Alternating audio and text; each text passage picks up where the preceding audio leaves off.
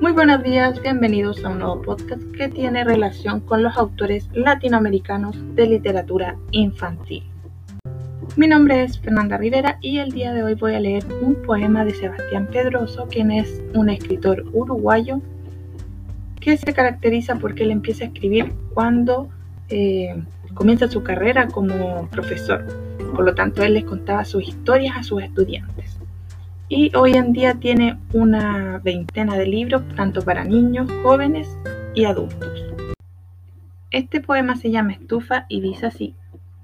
Cuando tenía 10 años, nos mudamos en una casa con estufa leña.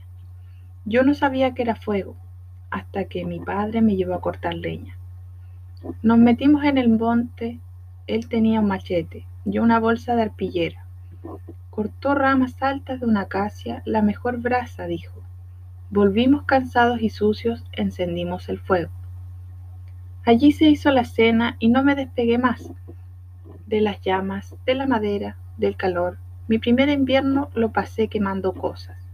Soldados de plástico, las muñecas de mi hermana, pan viejo, insectos, el pelo acumulado en el cepillo de mi madre, aceite de moto, las cuerdas con que ataban a los pollos de las patas, un reloj de pulsera, un cuaderno doble raya con un poema de Constancio Vigil, hasta una medalla que había ganado en el karate en el 86.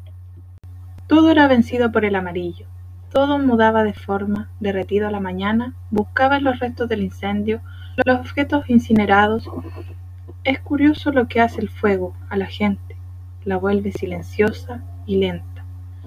Nada me detuvo, Salía a buscar más y más leña hasta que un día tosí y un dolor horrendo me cruzó la espalda. Caí rendido en una cama y la fiebre me devoró. Sentía la congestión, el agua en los pulmones, golpear sin tregua, siempre por las noches. Una vez vino a verme mi maestra de quinto año. Ahí supe que era grave, que la vida es frágil si uno se aferra con desesperación a la fe. Los excesos, dijo mi padre, te matan de a poco, pero hacen los detalles por los que te recuerda la gente. Ese ha sido el podcast del día de hoy. Espero les haya gustado y nos vemos en el próximo podcast.